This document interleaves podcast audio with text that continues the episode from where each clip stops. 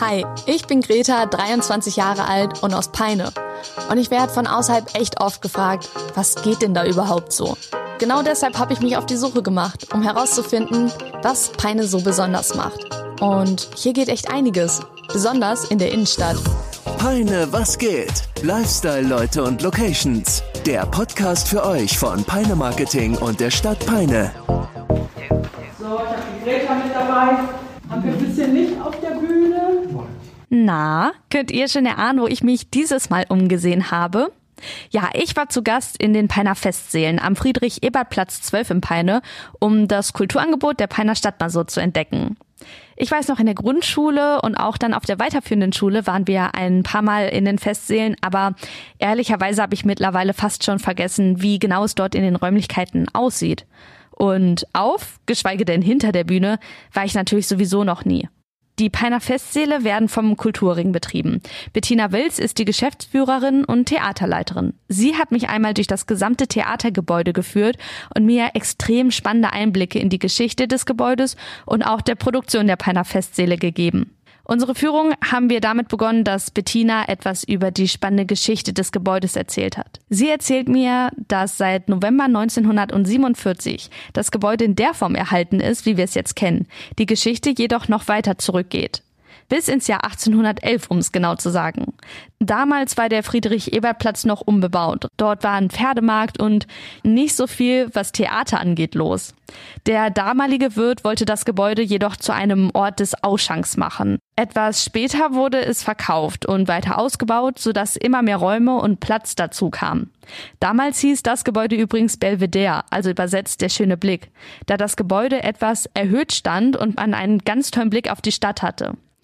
Erst 1915 wurde es dann umbenannt in Festsäle. Und um 1920 wurde das Gebäude dann von der Ilseder Hütte gekauft und sollte die Arbeitergesellschaft durch Kultur erziehen und auch unterhalten. Bettina Wills hat mir Fotos gezeigt, wie die Peiner Festsäle damals noch ausgesehen haben. Über glückliche Zufälle verliebte sich der damalige Aufsichtsratvorsitzende, Herr Meyer, in die Schauspielerin Anna Glenk, die, wie man jetzt vermutet, später ihren Mann in den Ohren gelegen haben muss, um ein Theater nach Peine zu bringen. Und so ging Anfang der 20er Jahre der Auftrag an Anton von Norden raus, ein sehr renommierter Architekt seiner Zeit, der das Gebäude für Theaterbedürfnisse umbauen und anpassen sollte. Und dieser schickte sein Personal dann durch ganz Deutschland in alle möglichen Theater, um Tipps zu bekommen, was das Theater in Peine benötigt. Und innerhalb weniger Monate begannen dann die Umbauarbeiten im Mai 1922 wurde es dann eröffnet. Bis heute gibt es einige Originalteile und viele der damaligen Strukturen werden auch noch heute genutzt und sind noch immer sehr gut erhalten. Bettina Wills hat mir auch erzählt, dass sogar das Porzellan gut erhalten geblieben ist. Die gesamte und ausführliche Geschichte zur Entwicklung und das Überleben in Kriegszeiten der Peiner Festseele könnt ihr übrigens bei einer Führung, so wie ich sie gemacht habe, erfahren. Das war wirklich toll und ehrlich gesagt auch richtig spannend, denn man bekommt einen ganz eigenen und besonderen Einblick sowie Infos. Natürlich ist das Theater seit 1922 renoviert und auch digitalisiert worden. Aber einige antike Originalobjekte des Theaters sind noch immer erhalten. So beispielsweise der Schallschutzvorhang. Ruhe bei Verwandlung steht noch immer, genau wie auch vor 100 Jahren, auf der Rückseite, als Erinnerung für die Bühnentechniker, den Umbau möglichst geräuschlos zu gestalten.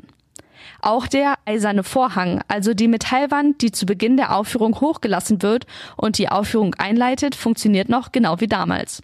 Und wie dieser klingt, das hört ihr jetzt.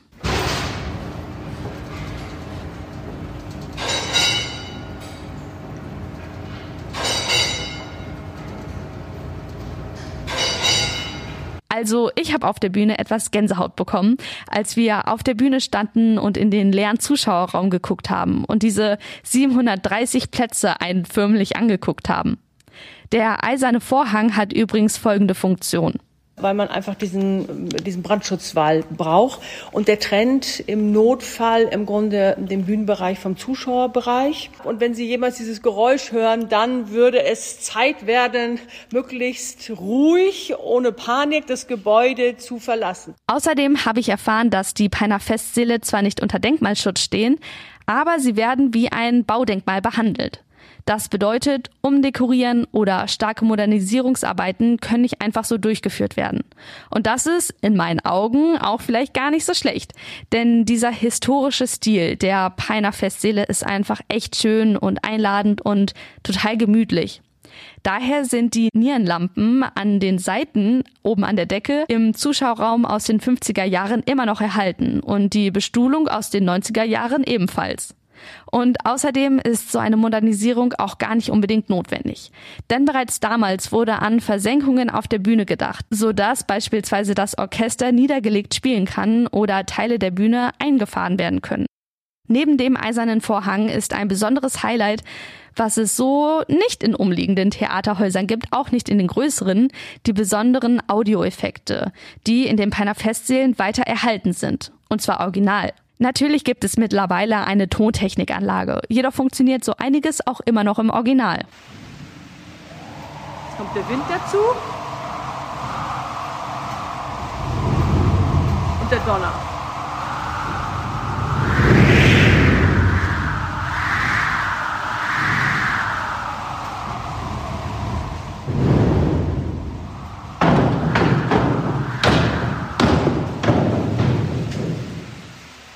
Das, was ihr da gerade gehört habt, kommt übrigens nicht aus Lautsprechern oder Boxen. Nee, das sind Blitzeinschlag, Donner, Regen und Windmaschinen, die teilweise zwar mit einem Schalter betätigt werden können, aber ganz oldschool funktionieren.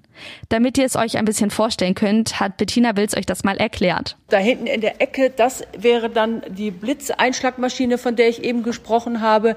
Ähm, da müssen aber extra dann, das sind so Eisenkugeln, die werden oben einge legt und in dem Moment, äh, wo man dann halt einem den Hebel mechanisch hochlegt, ballert diese Kugel von oben einmal durch diesen Schacht und poltert in diesem Schacht immer hin und her, ähm, so dass sich dann so anhört, als würde da jetzt der Blitz einschlagen.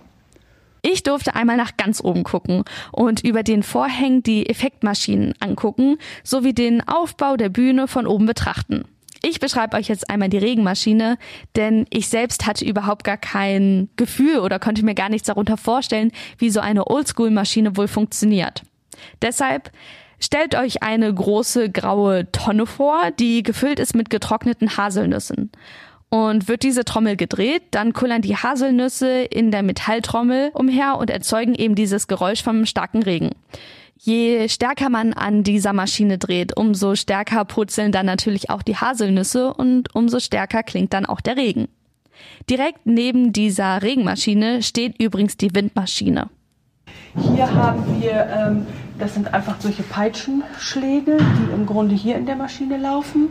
Das ist für den Wind, was das halt einfach tatsächlich auch Wind erzeugt. Also es peitscht halt durch die, durch die Luft diese sieht übrigens aus wie ein großer Hamsterkäfig. Nur sind anstelle von Hamstern kleine Peitschen in dem Rad, sodass es zu einem Geräusch von Wind kommt, sobald man die Peitschen im Rad dreht. Weiter in unserer Führung zeigt mir Bettina noch die Donnertrommel. Hier sind auf Nockenwellen angebrachte Schlägel, die abhängig von der Stärke des Drehens am Rad unten stärker oder schwächer auf die Trommel hauen. Somit kann man unterschiedlich starken Donner erzeugen. Neben den Audioeffekten haben die Peiner Festsäle auch noch einen Rundhorizont für visuelle Einblicke. Das ist eine Art weiße Rolle, nenne ich sie mal, in Form und Länge eines riesigen Vorhangs. Es handelt sich übrigens um den Originalrundhorizont. Dieser wird für die Aufführungen etwas nass gemacht und auf den Boden abgelassen und gespannt.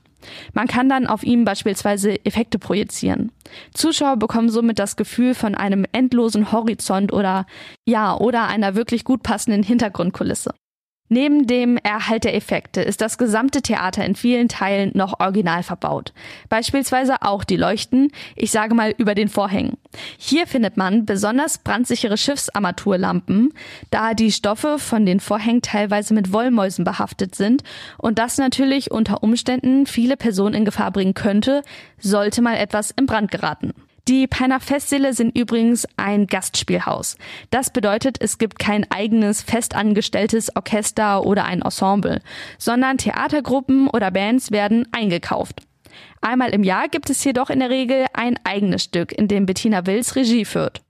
Der Kulturring bespielt übrigens neben den Peiner Festsälen auch das Forum in Peine. Dort gibt es ebenfalls kleinere Aufführungen für bis zu 400 Besucher. Dort sind häufig Rock- und Popbands vertreten, Kabarettabende und auch einige Kinderveranstaltungen gibt es dort. Alle Infos zu den Spielplänen, Empfehlungen oder auch Spielwünsche könnt ihr sowohl unter www.kulturring-peine.de als auch telefonisch oder persönlich erfragen. Zuletzt noch eine persönliche Empfehlung von Bettina Wills an euch. Ein besonderes Highlight könnt ihr ja noch dieses Jahr und zwar an Silvester erleben. Es gibt eine eigene Inszenierung zum 50. Jahrestag von dem Silvesterpunsch aus der TV-Serie aus den 70ern Ein Herz und eine Seele mit Ekel Alfred. Ähm, und das bringen wir auf die Bühne mit zwei Vorstellungen. Das heißt, es gibt nachmittags um 15 Uhr eine Vorstellung, das ist ein Sonntag, für die, die abends schon verabredet sind und trotzdem sagen, ach, ich möchte mit meiner Gruppe, diesen Spaß lasse ich mir nicht entgehen, da gehe ich hin. Gibt es nachmittags eine Vorstellung mit zwei Folgen, dann ist eine kleine Pause und abends 20.30 geht es dann weiter. Ähm, auch mit den beiden Vorstellungen, dazwischen gibt es äh, irgendwie Essen. Ähm, und hinterher so ein bisschen gemeinsames Anstoßen, ein bisschen feiern in das neue Jahr rein. Das ist eine Eigeninszenierung. Ich führe Regie, habe dafür ähm, neben Claude Oliver Rudolph noch drei andere tolle Schauspieler mit dabei. Wir fangen Ende November fangen wir mit den Proben an.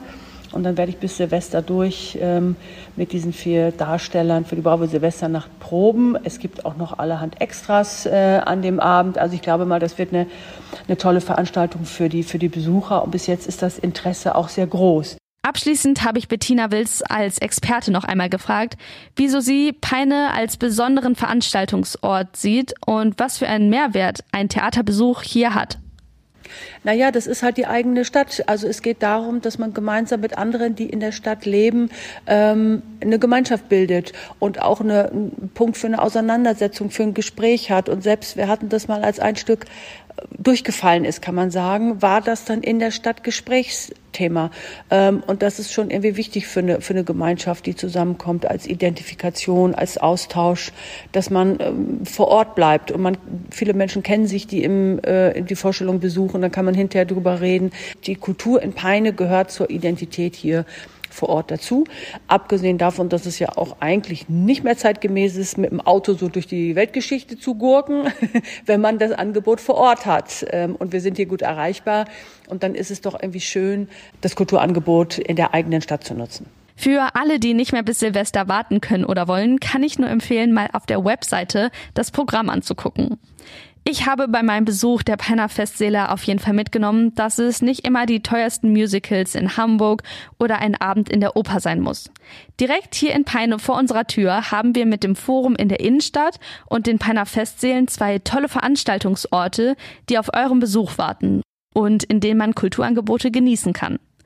Ich sage jetzt erst einmal vielen Dank an Bettina Wilz und den Kulturring für die spannende Führung und die tollen Eindrücke und danke an euch fürs Zuhören. Wie immer gilt, meldet euch gerne bei Instagram, wenn ihr Anregungen oder Wünsche habt für kommende Folgen unter Peine Marketing und schaut unbedingt mal beim Kulturring vorbei. Ich sage vielen Dank fürs Zuhören und bis zum nächsten Mal.